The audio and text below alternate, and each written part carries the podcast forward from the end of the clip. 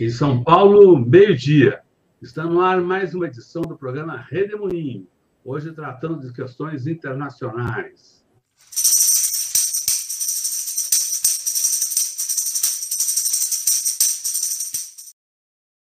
Seja muito bem-vindo, Gilberto Maringoni, mais esse Redemoinho. Gilberto Maringoni é professor de Relações Internacionais da Universidade Federal do ABC. O que, que você nos conta hoje sobre o mundo?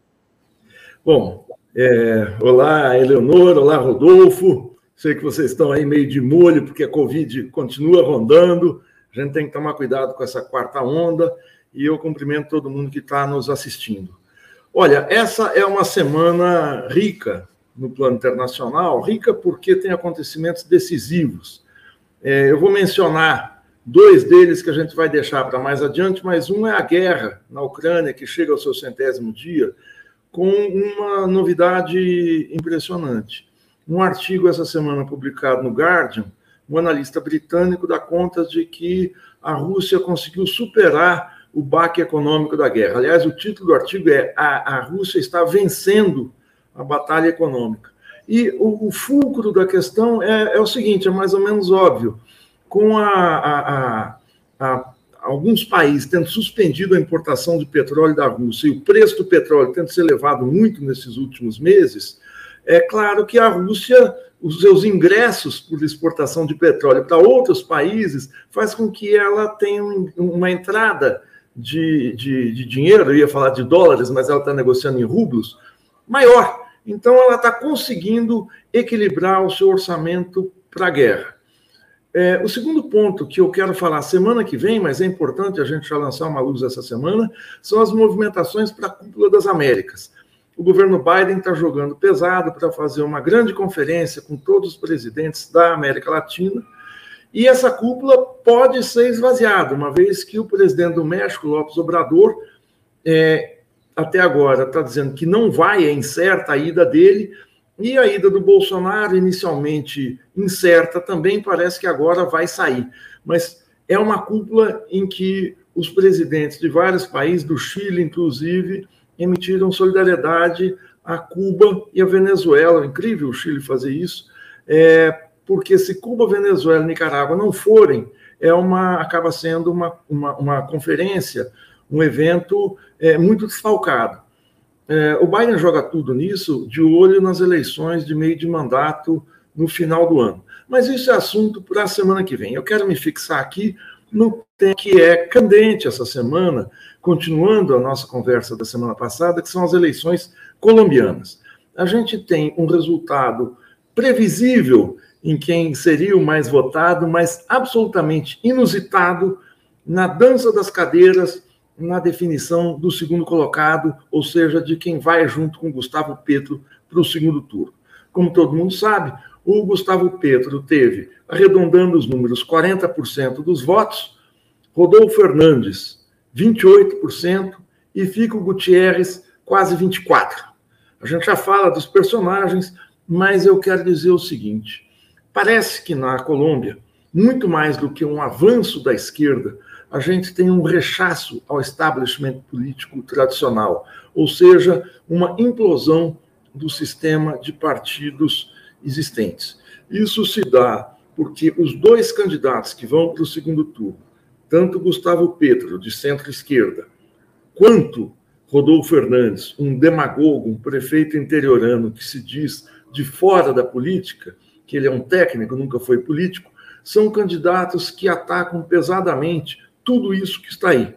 O Gustavo Petro com mais consistência pela esquerda, como eu, eu, eu disse, mas o, o, o Rodolfo Fernandes embaralhando as coisas, se colocando muito mais como um técnico, mas a, o fato é que os dois são outsiders na política. São dois que pregam a mudança. O jornal El Tiempo, da Colômbia, classifica o pleito como a mudança contra a mudança, ou seja, a pregação da mudança está dos dois lados. A gente tem muitos casos de candidatos de fora do sistema que têm sucesso nas eleições. O caso mais expressivo é o de Jair Bolsonaro no Brasil. Mas dois candidatos, se dizendo antissistema, chegarem com êxito à primeira volta, ou seja, passarem para o segundo turno das eleições, é algo realmente inusitado. O aspecto secundário, além da, do, do outsides, é quem foi derrotado. Quem foi derrotado foi o uribismo. A gente já falou disso aqui semana passada. A Colômbia, tradicionalmente, há mais de um século, tinha um embate entre dois partidos, o liberal e o conservador. Nenhum dos dois era de esquerda, mas era um, um, um embate entre um partido mais autoritário e um partido menos autoritário, ambos de direita. Esse, esse, esse, esse bipartidarismo informal que durou todo o século XX foi ficou de lado a partir de 2002, quando entra um político de extrema direita, que é o ex-presidente Álvaro Uribe, recomendando linha dura contra a guerrilha, que àquela altura era o principal problema da Colômbia, o narcotráfico e a guerrilha. E Uribe, ao incentivar, ao não só incentivar, mas ao premiar militares que matassem guerrilheiros e que se colocassem no território colombiano, nas áreas ocupadas pela guerrilha, com uma violência inédita naquele país, é, seriam receberiam prêmios, promoções e tal. É, a ponto de vários é, ter acontecido ao longo dessa década o escândalo dos falsos positivos. Ou seja, o soldado dizia e apresentava cadáveres dizendo que matou tantos ou quantos e recebia algum prêmio e tal. E aí começou uma matança de camponeses que não tinham nada a ver com a guerrilha, que eram os falsos positivos, ou seja, positivo era quem os membros, os ativistas da guerrilha. Mas o uribismo teve sucesso até a crise de 2008, quando a Colômbia é um pouco balançada pela crise das commodities, mas ele consegue eleger seu sucessor, o Juan Manuel dos Santos, que se afasta de Uribe, faz o acordo de paz com a guerrilha, e o Ivan Duque, agora que é um governante extrema-direita. A persistência da crise econômica, desemprego alto, provocou um, um, sério descontentamento na Colômbia, como a gente falou semana passada, e esse, essa tendência, o uribismo, que parecia ser o eixo fundador de uma nova institucionalidade, um novo sistema partidário colombiano, o partido do, do, do Uribe era chamado de centro democrático, de centro não tinha nada, muito menos de democrático, era um partido de extrema-direita, foi é, sair derrotado dessas eleições. E algo muito profundo está acontecendo no país vizinho ao Brasil. É, esse, esse, essa dança das cadeiras se deu há uma semana das eleições de maneira pouco perceptível ao grande público. Eu digo isso pelo seguinte: as pesquisas, na sexta-feira, dez dias antes do pleito, indicavam que o, o Gustavo Pedro estaria na frente, com algo em torno de 40%. Em segundo lugar, viria o Federico Fico Gutierrez, um político de direita tradicional neoliberal, apoiado por Álvaro Uribe, que teria 24%. E, em terceiro lugar, Rodolfo Fernandes, com 19%. Essa uma semana antes da última pesquisa, até a abertura das urnas, pelas leis colombianas, não se pode divulgar pesquisas eleitorais. Os partidos podem fazer pesquisas, mas elas não são divulgadas. E nessa semana meio opaca é que ocorre a mudança de posições. No, o, o, Fico perde um ponto, ele cai de 24 para 23, mas o Hernandes sai de 19 e dispara para 28%. Em uma semana. Possivelmente, o uribismo usando a sua máquina, não o seu nome, não é o apoio de Uribe, mas o empresariado que o apoia, o grande capital, prefeituras do interior fizeram possivelmente uma campanha muito forte em favor do nome do Hernandes e ele dispara. É preciso atentar para um outro detalhe. A abstenção na Colômbia, tradicionalmente, é, se dá acima de 50%, ou seja, metade do eleitorado costuma não ir votar. Isso há 30 anos. Em 2010, para vocês terem uma ideia, 57% do eleitorado decidiu ficar em casa e não ir votar. Doze anos depois, agora, 45%, ou seja, 12% decidiu ir votar. Né? A tradição de acima de 50% cai para 45%. Possivelmente, o Hernandes ganhou votos animando aquelas pessoas, incentivando quem estava em casa a ir às urnas essa situação implode o uribismo e é, coloca uma situação muito difícil para o Gustavo Petro. Embora ele tenha vencido em 18 departamentos, departamentos na Colômbia equivale aos nossos estados aqui, e o Hernandes tenha vencido em 13, é, a situação está difícil porque vão se somar a Hernandes agora, e eu já falo por quê, mas vão somar ele todos os outros candidatos, aliás, o Fico Gutierrez e quatro candidatos menos expressivos, na noite do resultado, na noite de domingo, declararam apoio a Hernandes, todo o grande empresariado, os donos de terra, o, o, o, sistema, o sistema midiático e, possivelmente, de maneira velada, não explícita, a Casa Branca.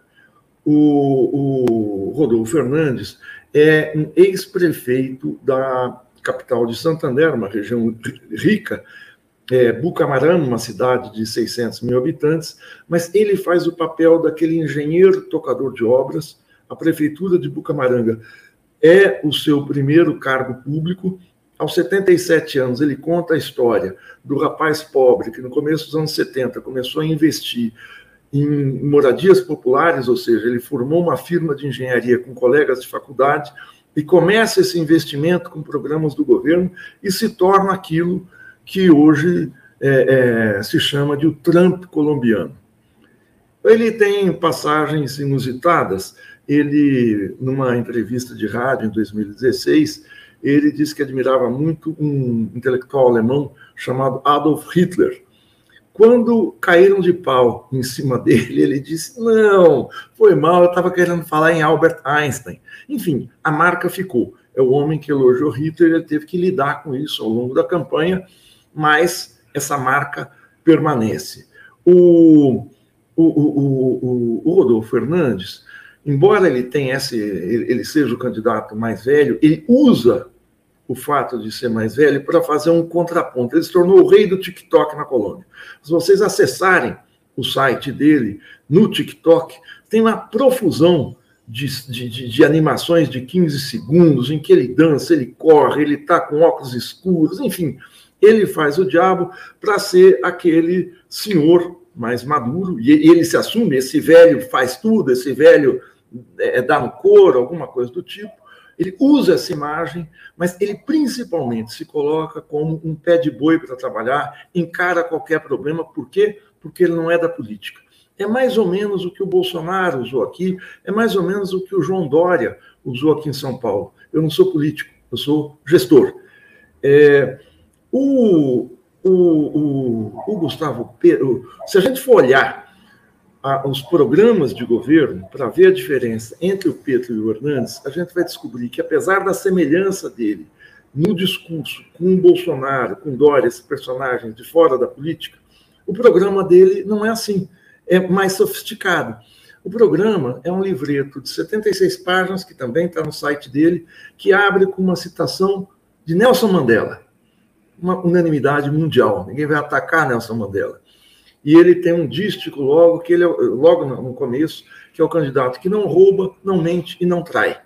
E ao longo das 76 páginas são mostrados o, as, as, iniciativas dele para áreas diversas: infância e juventude, mulheres, questões de gênero, questões indígenas, questões de negros e negras, moradia, educação, infraestrutura, indústria, enfim, ele cobre um larguíssimo espectro e nenhum candidato do campo progressista negaria as propostas do, do, do engenheiro Rodolfo, como ele se coloca. Ele usa esse nome para mostrar que ele é um homem prático. O engenheiro Rodolfo tem até uma proposta muito ousada no plano das relações internacionais, que foi um tabu para o uribismo. É o reatamento imediato das relações com a Venezuela rompidas em 2010. Vocês sabem que o Uribe e o uribismo fez um contraponto ferrenho com os governos Chaves e Maduro na Venezuela. Ele é mais ou menos aquilo que se chama do neoliberalismo progressista, que a filósofa americana Nancy Fraser cunhou há mais ou menos 10 anos. Por que, que é o neoliberalismo progressista? Porque apesar de todo esse rosário de propostas bacanas, legais, progressistas, solidárias, inclusivas, ele não toca no modelo econômico. Ele é a face simpática do neoliberalismo caribenho. É, se a gente for olhar a carreira do outro candidato, do Gustavo Petro, nós vamos ver que ele faz uma ascensão política também muito impressionante. Ele sai da guerrilha nos anos 80, ele foi prefeito de Bogotá, é senador, mas essa é a terceira vez que ele se candidata a presidente da República. Os seus índices de votação no primeiro turno mostram essa ascensão muito veloz. Em 2010, ele teve 9% das intenções de voto. Não havia uma, uns quebrados, mas eu estou arredondando. 9% em 2010. Em 2018, ele não se candidata em 2014. Em 2018, ele quase triplica essa votação, ele tem 25% e agora ele chega a 40%. Ou seja, ele tem solidez, ele tem enraizamento na sociedade colombiana. É, mas essa junção, que vai ser essa frente reacionária, essa frente conservadora, que vai incluir as Forças Armadas, que eu não falei, é grande empresariado, mídia, Forças Armadas, mundo político, contra Gustavo Petro, colocam um sério problema para o candidato progressista. Mas mais do que tudo, o discurso vai ficar, como eu disse no início, um outsider contra outro outsider. Um está dizendo, eu sou contra o libismo, o outro também é contra o libismo. Eu sou pela inclusão social, eu também sou pela inclusão social. Claro que o programa do Gustavo Petro tem uma consistência maior, porque ele diz o seguinte: quem precisa ter iniciativa para fazer essas mudanças é o Estado e não o mercado. Esse é o grande diferencial entre os dois é, programas. As eleições seguem violentas, segue o roteiro de fake news que inundou a América Latina e essa implosão do sistema político tradicional é algo que precisa ser estudado. O neoliberalismo, ao esgarçar as relações entre as classes sociais, ao quebrar direitos dos trabalhadores, ao colocar informalidade, é, é, é, colocando cada trabalhador não como uma categoria, mas como alguém, um pequeno empreendedor competindo no mercado, e ao também mudar a composição, a relação do empresariado com a produção, transformando esses nossos países em exportadores de commodities, ele muda a representação política dessas classes. É algo muito mais longo que eu não vou, é, evidentemente, é, é, é, é resumir numa frase, mas é um fenômeno que acontece na Argentina, está acontecendo no Brasil, com a inclusão do PSDB, do PMDB, do sistema de partidos, no Peru, enfim, a gente pode percorrer vários países com isso. Vale dizer o seguinte, para terminar, que um cientista político, Miguel, Jara, Miguel Jaramillo Lujan, numa entrevista ao New York Times, logo na terça-feira, disse o seguinte: o grande problema da Colômbia é que o antipetrismo pode crescer até as eleições. Num país como o nosso, em que a gente ouve falar toda hora em antipetismo, antipetrismo, soa não só como um trocadilho, mas como algo profundo do incentivo ao conservadorismo em rechaçar qualquer mudança mais ousada na sociedade. Vamos ver como é que vão ficar os resultados no dia 19 de junho. Obrigado, gente. Obrigado, Maringoni. É, Maringoni fala aqui no, no Redemoinho, que é um programa que nós transmitimos de segunda a sexta-feira, sempre ao meio-dia, cada dia com um tema específico. Hoje, excepcionalmente, Maringoni está aqui na, na sexta, nessa sexta-feira falando de questões internacionais, mas semana que vem volta ao seu horário tradicional, às quartas-feiras, né? E nesta segunda a gente conversa sobre cultura com o Célio Turino. Muito obrigado, Marigone, muito obrigado, pessoal que está nos acompanhando, que vai seguir com a gente pela internet afora. Boa tarde, bom fim bom de semana. Bom fim de semana. tchau. tchau. tchau.